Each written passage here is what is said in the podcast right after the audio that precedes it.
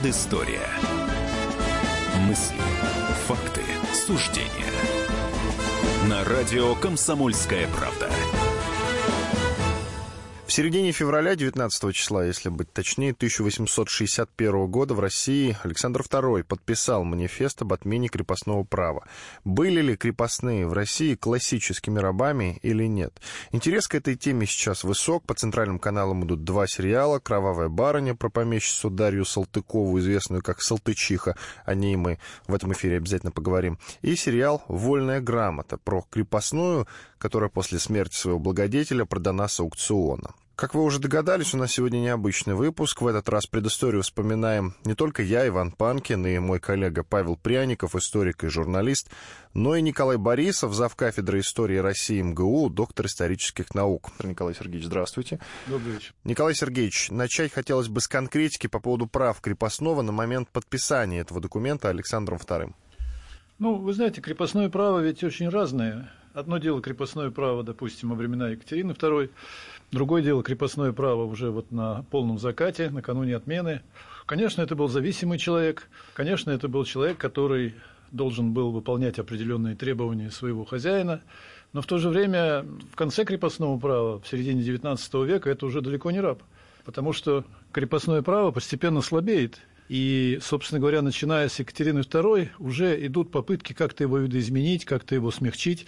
Поэтому такое глубокое, сложное явление нельзя рассматривать только в одном срезе. Это несколько веков. Вот чтобы понять всю эту систему, надо посмотреть начало, середину и конец.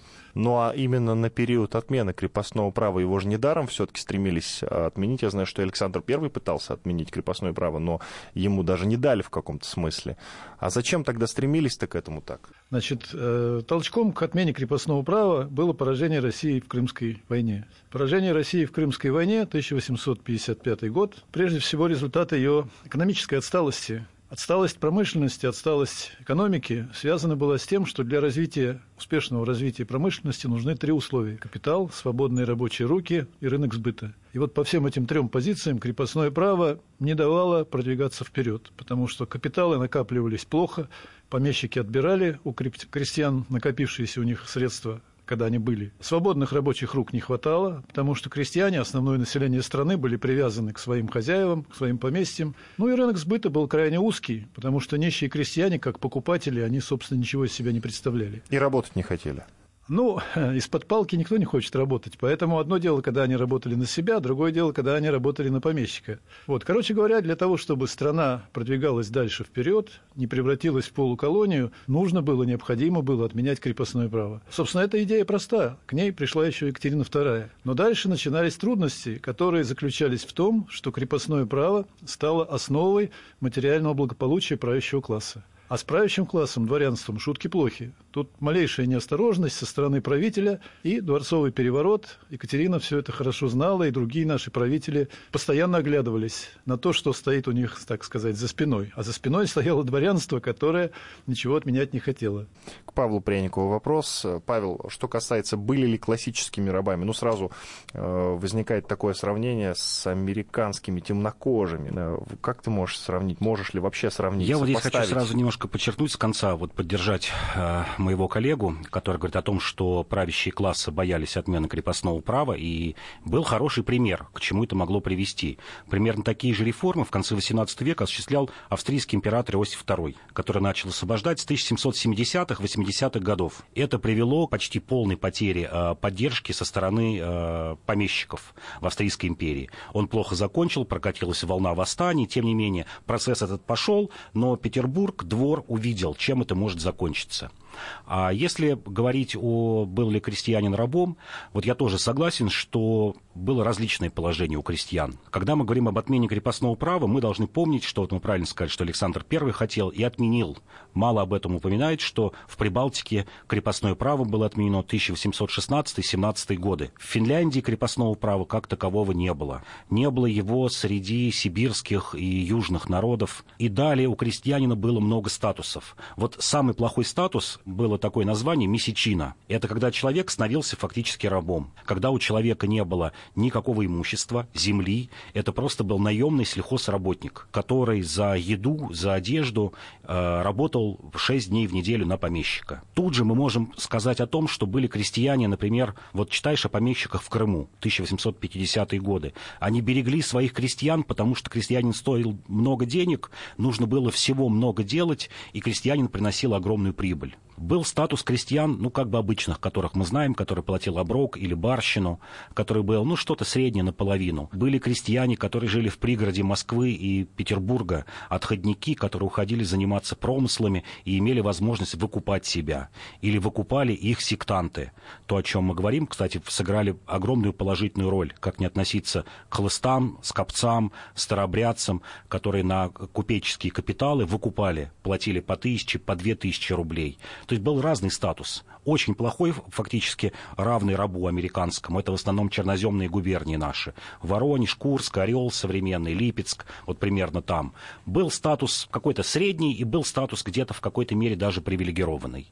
Вот разные были крестьяне. А в чем различие это? Это отношение лично помещика? Это ли отношение лично помещика? И я бы сказал, это отношение к их, к их статусу, чем они занимались. Вот еще раз говорю, когда человек занимался, например, отходник, хороший пример был, вот недавно читал в Пензенской губернии про сапожник, 1852 год, как он выкупил себя и свою семью. Помещик отправил, мелкопоместный помещик, там что-то 30 или 40 душ, отправил его работать в Пензу, иди точай сапоги, он производил 1250 пар в год и по 10 копеек с каждой пары откладывал. Отдавал оброк, должен был отдавать 40 рублей в месяц, зарабатывал примерно 85 в месяц. Вот 45 рублей откладывал, потом пришел и просто объяснил помещику. Ему было там что-то чуть больше 50 лет, он говорит там, не помню имя, отчество, вот осталось мне 3-4 года активной жизни, потом все будет меньше и меньше и меньше денег я вам буду приносить. Давайте я вам вот сейчас сразу отдам там 2000 рублей. Вот вы сразу получите, как бы, и все. Вот, вот такой был статус. Николай Сергеевич, ну почему именно Александр II все-таки сумел эту ситуацию изменить и отменить крепостное право? Я думаю, что это связано было прежде прежде всего с тем наследием, которое он получил от своего отца, от Николая I. Ведь в сущности эту проблему начал решать Николай I. Обычно мы представляем его как такого матерого крепостника, но на самом деле при нем было принято, ну, наверное, с десяток законов, которые смягчали крепостное право, запрещали в розницу продавать крепостных, запрещали э, там, печатать объявления в газетах о продаже. То есть шаг за шагом правительство и сам император шли к решению вот этой проблемы. И поэтому я думаю, что если бы Николай I прожил еще лет 5-7, он бы отменил крепостное право сам.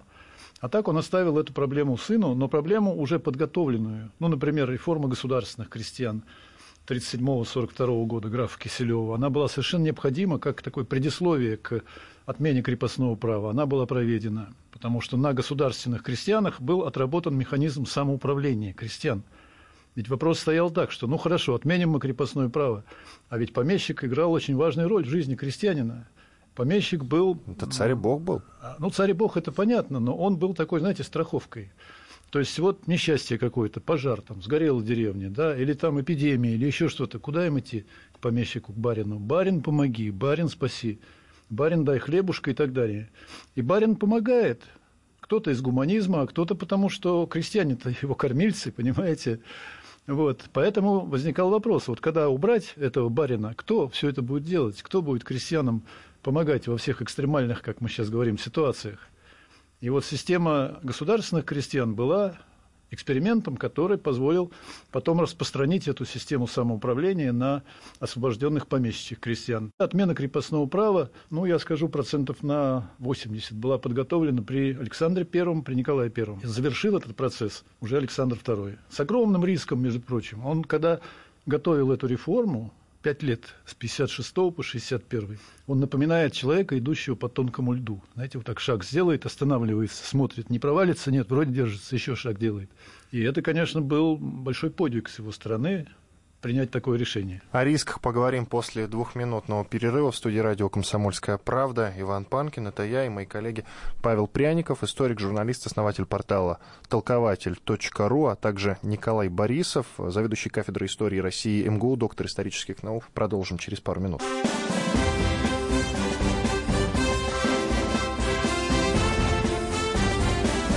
Предыстория. Факты, суждения. Здравствуйте, я Тутта Ларсен, а вы слушаете радио «Комсомольская правда».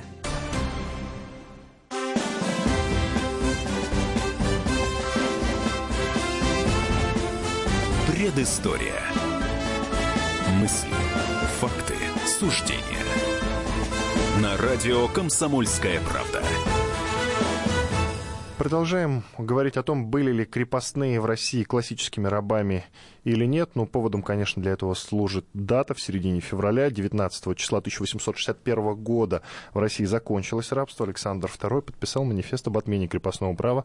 В студии радио «Комсомольская правда» Иван Панкин, Павел Пряников, историк, журналист, основатель портала толкователь.ру и историк Николай Борисов, зав. кафедры истории России МГУ, доктор исторических наук. Николай Сергеевич, вы остановились на том в прошлой первой части нашей программы, что рассказывали о том, как Александру II тяжело удалось это решение. Около пяти лет он вынашивал эту идею вообще и подписание этого документа. Вот конкретно о рисках, какие конкретно риски были? Ну, Заговор. Ри... Да, риск, собственно говоря, один. У нас ведь наша монархия – это власть без тормозов. Но все-таки определенные тормоза есть и у нашей монархии, у самодержавия. И таких тормоза два. Это либо дворцовый переворот, либо революция. И вот дворцовый переворот в России происходил неоднократно. В том случае, если правящий класс очень недоволен какими-то действиями правителя, государя, то возникает ситуация дворцового переворота. И, в принципе, такое могло произойти и с Александром II. И он чувствовал, конечно, тревогу, он чувствовал ненависть правящего класса. Действительно, он понимал, какую огромную, так сказать, толщу отношений он зацепил своей реформой потому что помещики были в панике, а как же они будут дальше жить? И это вот очень интересный период, вообще интересный момент нашей отечественной истории, подготовка этой великой реформы. Ведь недаром назвали «Великая реформа».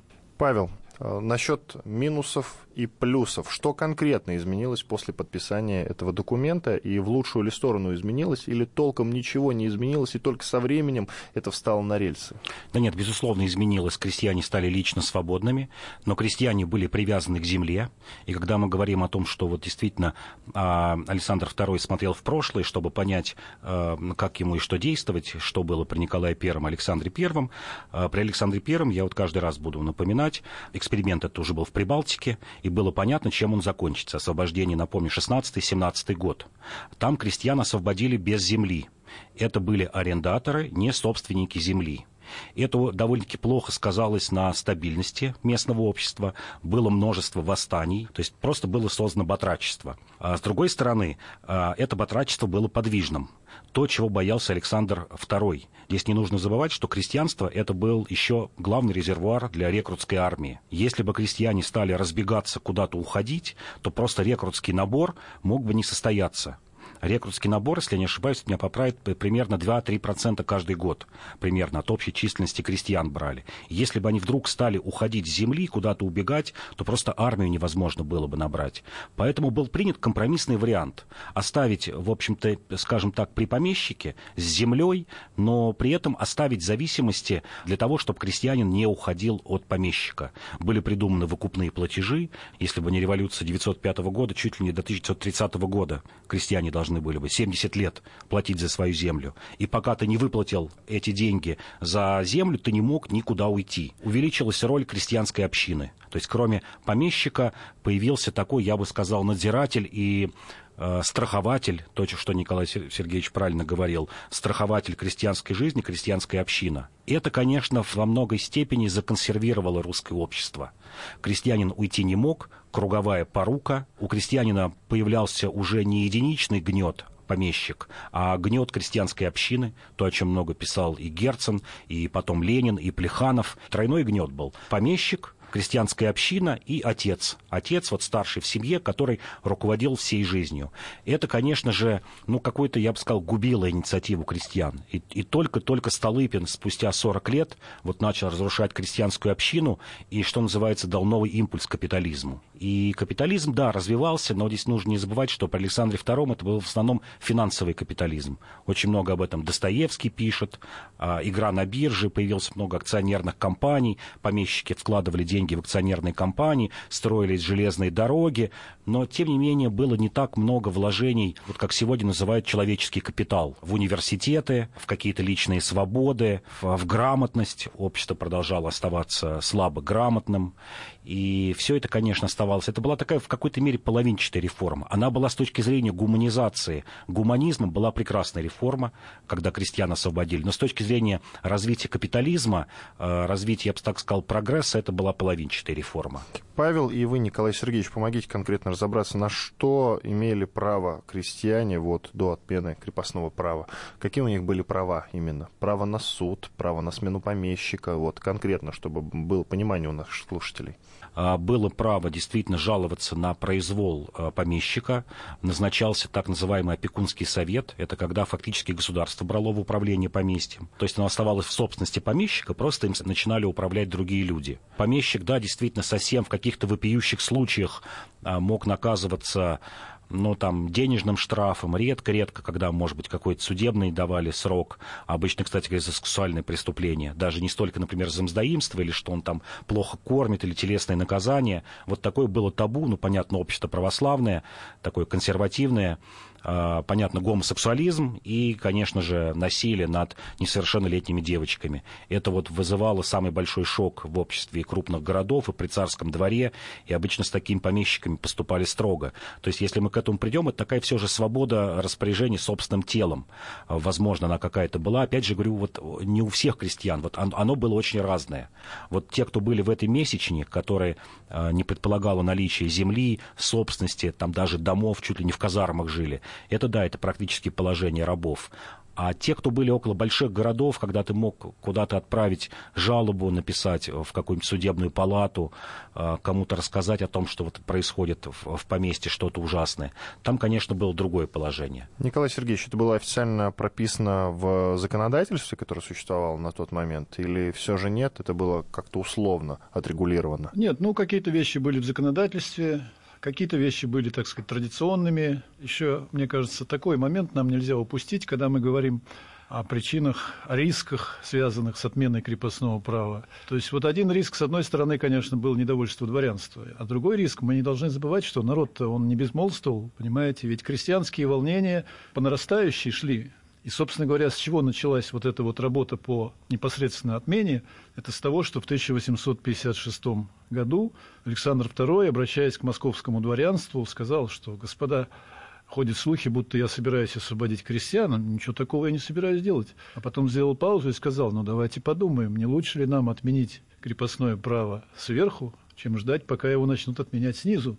И вот эта вот ситуация, когда с одной стороны Пугачевщина, призрак Пугачевщины, он все время, так сказать, стоял над русским дворянством и заставлял его думать над этим всем. А с другой стороны, дворцовый переворот. И вот Александр II, он как между Сциллой и Харибдой, между двумя а этими. были ли действительно крестьянские волнения? О, да, да, есть. Перед отменой, прямо, целый да, ряд, при э, Александре II? Да, да, да, целый ряд исследований историков, где показывают сотнями, сотнями, они вот так идут по нарастающей, общее количество в 60-м году, по-моему, полторы тысячи, что-то вот такого порядка. И, собственно говоря, крестьяне ждали, что им дадут всю землю. И когда условия освобождения были объявлены, то действительно такие волнения были. Ну, правда, не в тех масштабах, которых боялось правительство, но приходилось войска посылать, и были расстрелы, и село Бездна в Казанской губернии, где там расстреляли восставших крестьян. Так что тут все было очень, так сказать, напряженно. После вот этого 19 числа 1861 года как крестьяне-то реагировали? Они были довольны реформой? Вы знаете, э,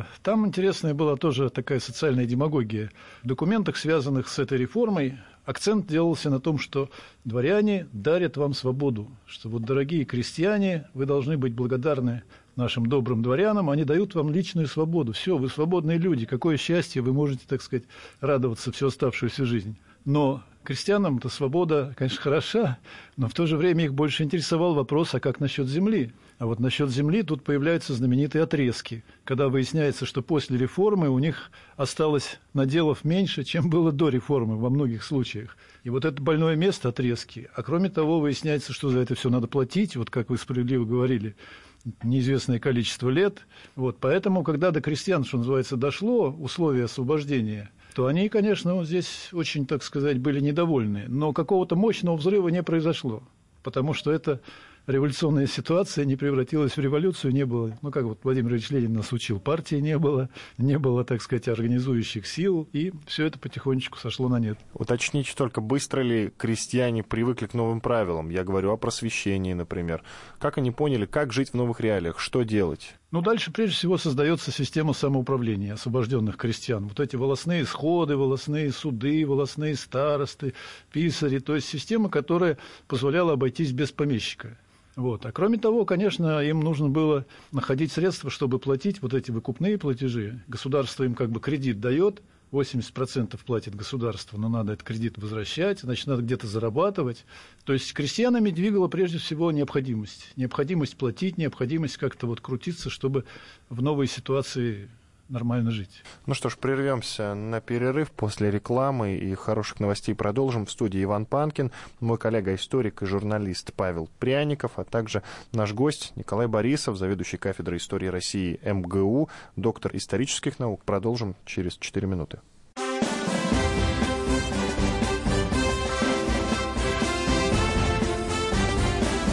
Предыстория. Мысли, факты, суждения.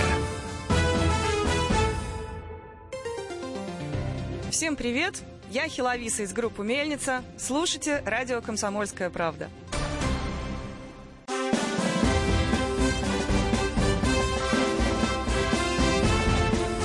Предыстория. Мысли, факты, суждения. На радио «Комсомольская правда».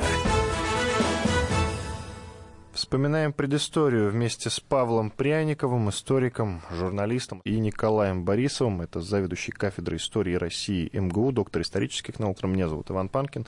Я напомню тему нашего сегодняшнего разговора. 19 февраля 1861 года в России закончилось рабство. Александр II подписал манифест об отмене крепостного права. И вот мы размышляем, были ли крепостные в России классическими рабами или нет.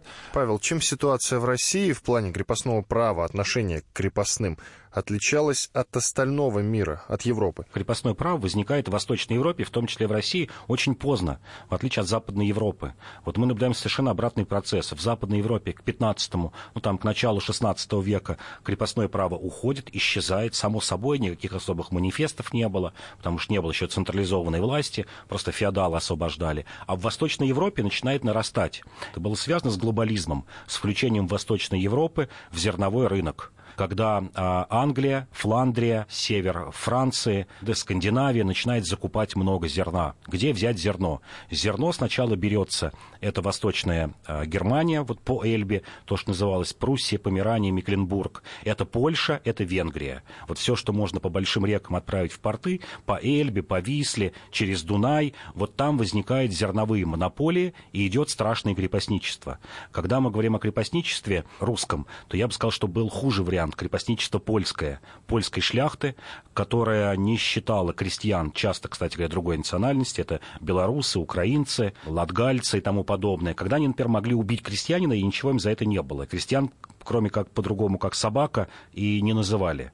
Это было страшное время, это как раз 16-17 век, отсюда огромные восстания э, в правобережье, левобережье украинском, присоединение Украины. На тот момент к России казалось, что Россия вот для крестьян, для простых людей была более цивилизованным местом, чем Польша. Несмотря на очарование польской культурой, понятно, включенностью в какие-то мировые процессы, католической церковь и так далее, Коперник, университеты, появившиеся на 2-3 века раньше, чем у нас, простому народу жилось хуже.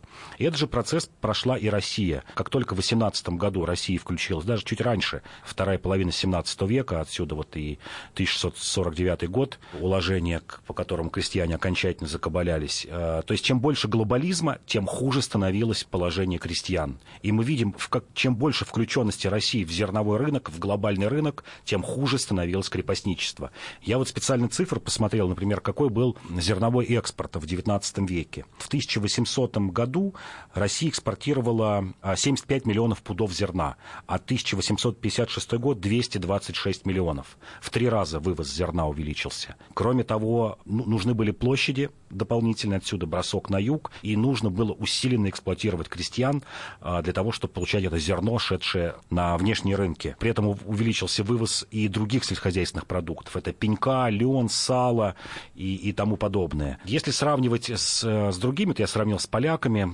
где довольно-таки поздно, кстати говоря, и в Германии, э, Саксония, Померания, крепостное право, остатки крепостного права, вот самая отсталая провинция была в Германии, Мекленбург, это вообще 1870-80-е годы. А Бисмарк говорил о том, что я вот поеду, ну, в шутку говорил, вот когда брошу заниматься политикой и уеду в Мекленбург, и буду там вот крестьянами владеть, займусь сельским хозяйством. То есть лет на 10, на 15. А так, если сравнивать, позже, чем в России, например, крепостничество, даже рабство было отменено в Бразилии, а, например, Тибет, 1959 год. 59-й, сто лет спустя, китайская компартия, когда вошла в Тибет, официально отменила не просто крепостничество, а рабовладение.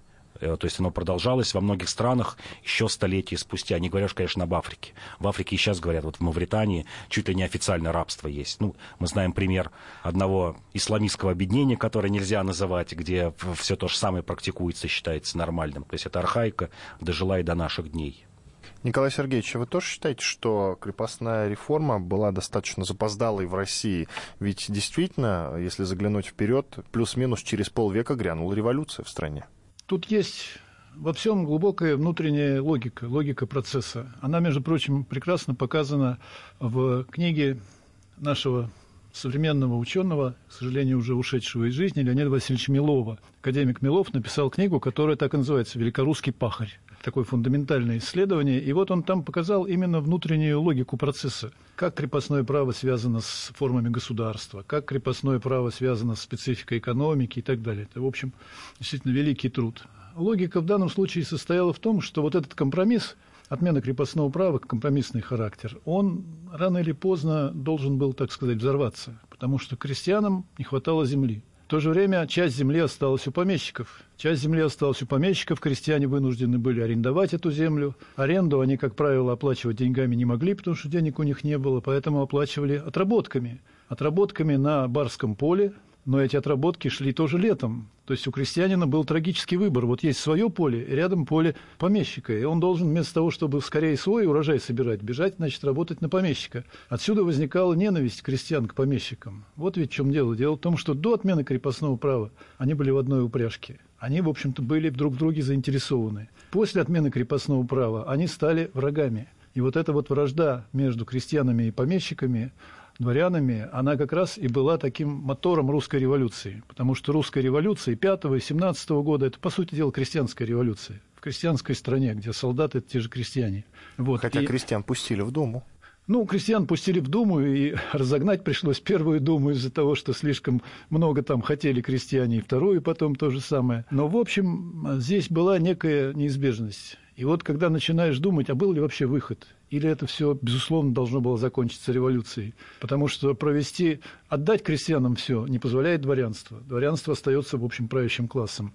Но если не отдавать крестьянам, то все это взорвется. И вот единственный, действительно, Ленин назвал точно, последний клапан. Последний клапан – это реформа Столыпина. Столыпин Петр Аркадьевич, конечно, был великий человек, если бы он был жив, наверное, это единственный, кто мог спасти русскую монархию и вообще русскую государственность. Но Столыпина убили, Столыпинская реформа, так сказать, ушла в песок, и в результате все это взорвалось русской революцией. Хорошо, тогда немножко об альтернативном развитии событий. А если бы Александр II не отменил крепостное право? Ну, не захотел или не смог бы, как бы развивались события? Была ли революция? Была бы раньше, была бы позже, не было бы ее вообще, как вы считаете? Да нет, она, безусловно, была бы. Она была бы, может быть, чуть раньше, чуть позже. Это зависит от каких-то конкретных политических решений. Что-то он должен был делать. Потому что я повторяю, что Николай I сделал целый ряд таких шагов. И если бы Александр II вообще ничего не делал, то его просто заставили бы промышленники, у которых не хватает свободных рабочих рук, рынка сбыта и так далее.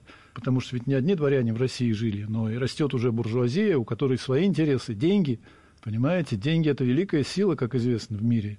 Поэтому я думаю, что неизбежно будь это Александр II, или, может быть, чуть позже, будь это Александр III, но во второй половине XIX века крепостное право должно было быть логикой процесса уничтожено. Искусственно задержать этот процесс, ну, можно, ну, на год, ну, на пять лет, но остановить его невозможно.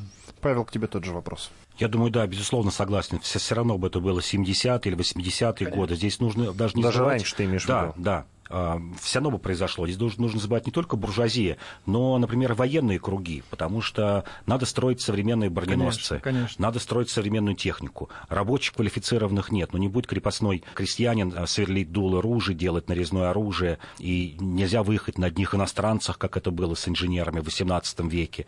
Мы видели, что производительность труда начала падать и на тульских оружейных заводах, и на уральских заводах уже 20-30-е годы. Э, Крымская война показала, что все, вот достигнут предел э, в старых вооружениях. И только свободные люди, только рабочие, только хорошо обученные люди могут работать на этих заводах. То есть, я думаю, тут даже потребовала бы военная верхушка, которая часто выступала, ну, каким-то даже, может быть, побудителем э, многих реформ.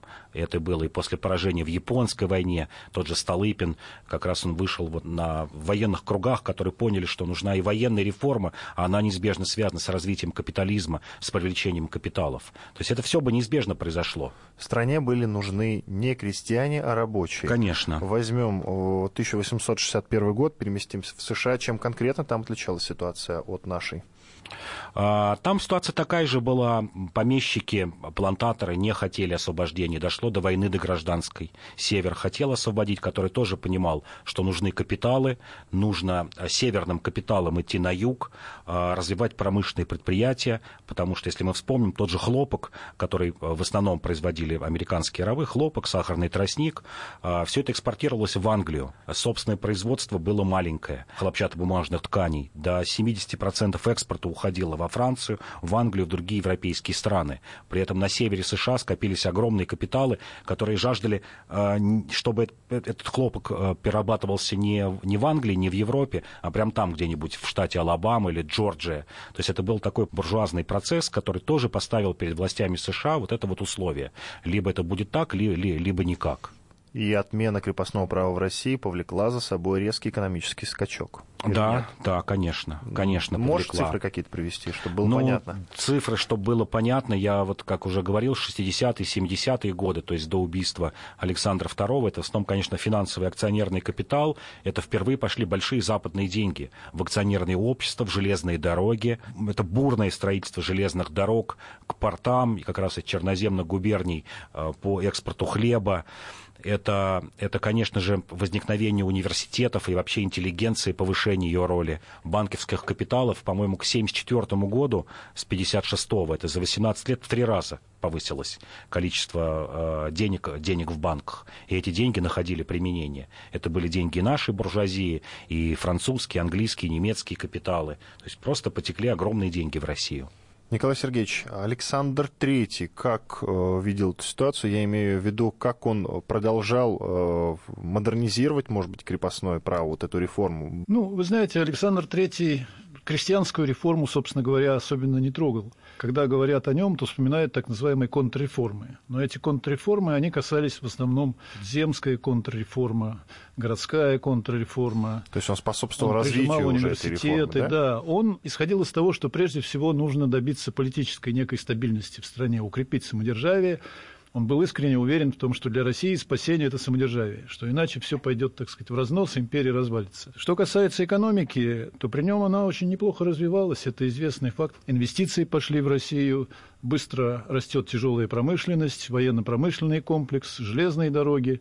Так что вот такой возникает парадокс, можно сказать. С одной стороны, а, идет процесс а, подмораживания общественно-политической жизни, а с другой стороны идет процесс быстрого развития экономики, промышленности, завершается промышленный переворот, формируется всероссийский рынок.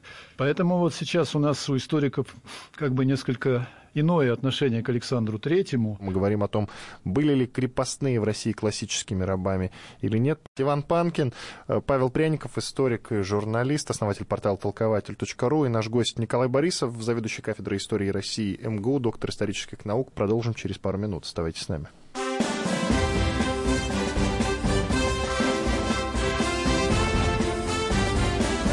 Предыстория. Факты, суждения. Здравствуйте, меня зовут Яна Поплавская. Слушайте радио «Комсомольская правда». А я желаю вам счастья, любви и, конечно, оптимизма.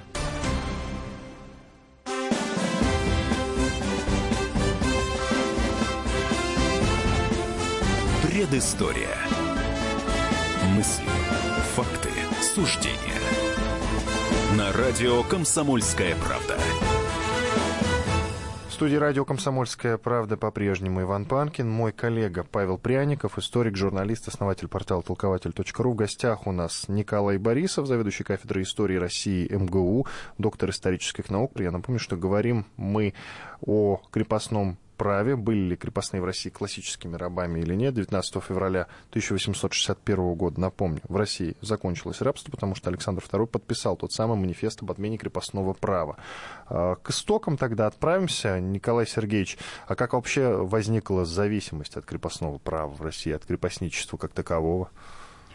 Да, это на самом деле интересный вопрос, по которому историки давно уже спорят, какое время считать временем рождения крепостного права. Но такая наиболее классическая схема состоит в том, что если считать крепостное право таким вот законодательным ограничением свободы крестьян, то первое такое ограничение свободы – это судебник Ивана III, 1497 год, в котором есть знаменитая 57-я статья, где говорится, что крестьяне могут переходить от одного хозяина к другому только один срок году, Юрий в день.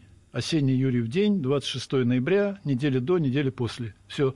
В остальное время они должны сидеть при своих, так сказать, хозяевах. Вот как раз Павел говорил, что не могли менять помещика, но могли вот как раз в Юрий в день. Юрий в день, говорю? совершенно верно. Угу. Это было такое маленькое окошечко, две недели в течение года. В какой период был вот этот Юрий? век, да. Это э, 1497 год, судебник Ивана III, конец 15 века. Вот, ну, э, об этом Отца можно... Ивана Грозного, Отца Ивана Грозного, угу. да.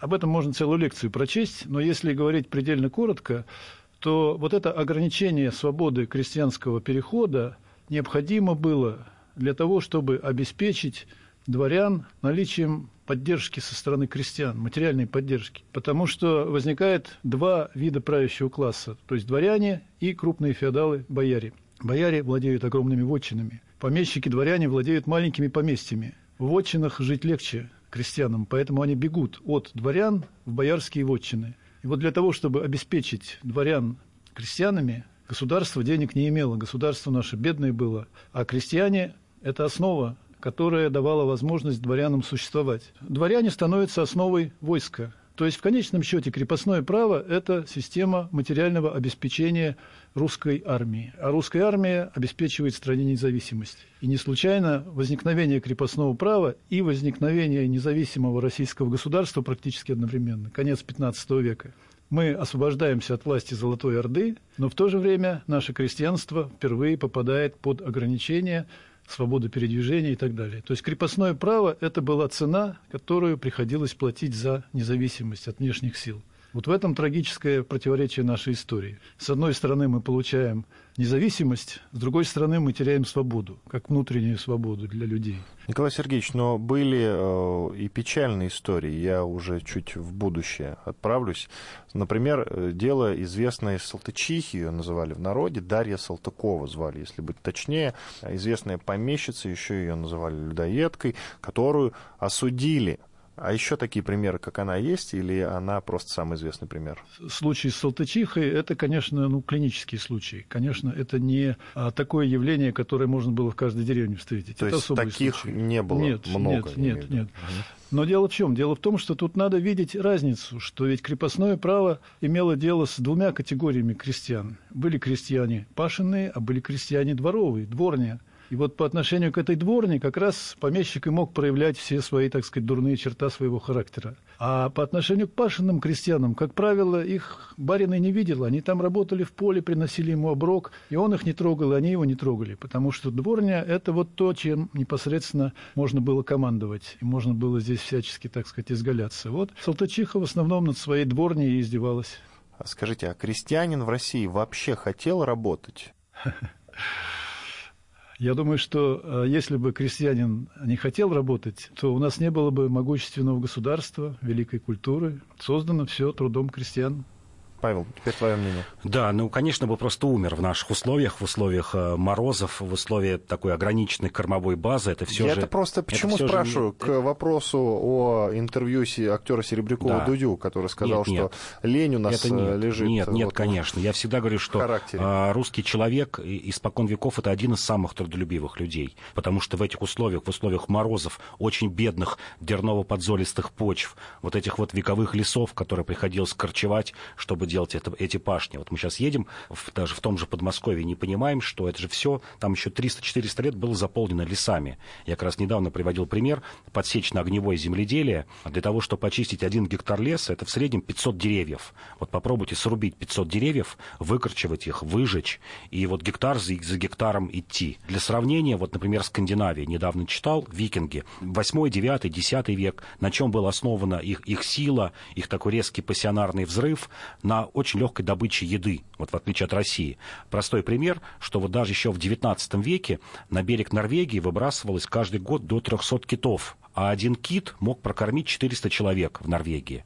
Это миллионы ракушек, устриц, вот то, что мы сейчас говорим, там мидий, э, какие-то курганы открывают в Южной Швеции, просто миллионы раковин, множество рыбы. Такого у нас не было. У нас человек и сегодня трудится очень много. Если мы посмотрим по количеству рабочих часов, это причем не, не российское изобретение, это международная организация труда. Россияне будут в числе лидеров по количеству отработанных часов. Южная Корея, Россия и, как ни странно, Греция, которые вот проклинают, говорят, что это лентяй лентяи, и наоборот, немцы будут в самом низу, я даже запомнил эту цифру, 1365 э, часов в год работает немец, а русский человек работает почти 2000 часов. 1900, там что-то 40 часов. На 600 часов в год больше работает, чем немец, чем голландец, чем датчанин. И это идет испокон веков. Любопытный момент. От той же Салтычихи некоторые крестьяне убегали, были такие случаи. Убегали куда, чем дальше занимались вообще? А вообще как это тоже, вот этот, вот этот процесс, э, здесь тоже нужно понимать, что русский человек, э, ну, только лет 300-400 последний живет стационарно. Сам тип земледелия, подсечно-огневой, такое лесное кочевничество,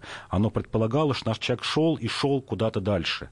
А если мы берем совсем север, Новгород, Псков, это огромные экспедиции за пушниной, за зверьем, которые путешествовали, доходили еще в 13 веке, и Северный Ледовитый океан, и современный Пермь, Урал. То есть это все время подвижный человек. Он идет за шкуркой, он идет за новыми землями.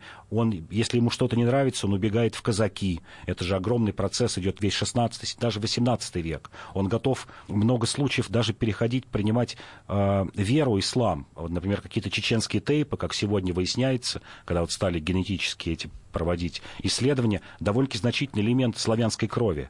То есть просто убегали, готовы были в, убежать вот туда за терек, лишь бы, лишь бы куда-то бежать. На Кавказ, общины Малакан, которые в Армении сейчас. То есть это все время подвижность. И, кстати, крепостное право, оно в том числе ограничивало эту подвижность. Потому что если бы его не было, возможно, бы просто половина людей бы сбежали, некому было бы работать. Убежали в Литву, убежали да, да, в Малороссию, на ветку, когда... Всегда есть куда уйти. Да, когда есть, когда есть раскол, появилась еще одна причина бежать, конец 17 века от царя Антихриста, от антихристовой власти. То есть это все время какой-то побег, очень, очень подвижное общество. А ты о каком царе сейчас говоришь? Э, Алексей Михайлович, раскол. В Европе ты как бы ограничен, тебе куда бежать? Вот у тебя море, тут у тебя феодал, ты не убежишь, тебя не примут. Очень маленькая ограниченная территория, а у нас просторы. И человек, вот Семен Дежнев, Ермак, это же, мы все видим процесс, на тысячи километров готов был уйти. Это еще Ключевский сказал, да. что история России – это история страны колонизуемой. Да, да. Николай Сергеевич, а вот, допустим, этот э, крестьянин убежал, а он мог э, сам по себе жить без помещика? У него власть не спрашивал, милый, ты чей? Ну, во-первых, он старался убежать туда, где никакой власти нет. Поэтому, собственно, он убежал, чтобы от власти уйти подальше. И у нас таких мест было много. И восток, и север, и дикое поле на юге. Было куда уйти. В России всегда есть куда убежать, понимаете, вот в старой России. Да, и поэтому действительно, если людей не держать как следует, то они просто разбегутся. Целое ведомство было, сыскной приказ, которое вот тем и занималось, чтобы этих беглых, так сказать, находить, возвращать. А вот э, стандартный рядовой помещик, он мог покупать крестьян, допустим, из других стран? Или нет, все ограничивается? Из других только... стран мне ну, неизвестно. Да. Нет, не приводили темнокожих, таких ну, вот экзотических историй не было, да? Ну, какие-то случаи единичные были, но это скорее не, не покупка, вот походы, например, турецкие походы. Ну да, пленных приводили, или, пленных. так сказать, пленниц, пленных. молдаване, сербы, да, сербское переселение да. большое, балканское было. Но это свободные люди. Вот, при К ним очень патриархально относились, раз, так сказать. Да. Они становились очень быстро здесь болгары, сербы, вот как да, раз юг да. нынешней Украины, то, что мы называем вот Новороссией, там очень большие как раз переселенцы из Балкан. Спасибо большое. Это была предыстория. Иван Панкин, мой коллега Павел Пряников, историк, журналист, основатель портала толкователь.ру. В гости к нам приходил Николай Борисов, завкафедрой истории России Московского госуниверситета, доктор исторических наук. Мы говорили о том, были ли крепостные в России классическими рабами или нет. Ну, выясняется, что все-таки не были. Всего доброго, спасибо вам большое, до свидания.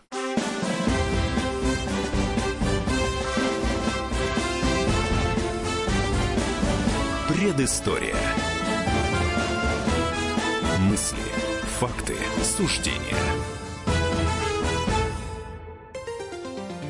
Здравствуйте, я Татьяна Навка, олимпийская чемпионка по фигурному катанию. Слушайте радио «Комсомольская правда».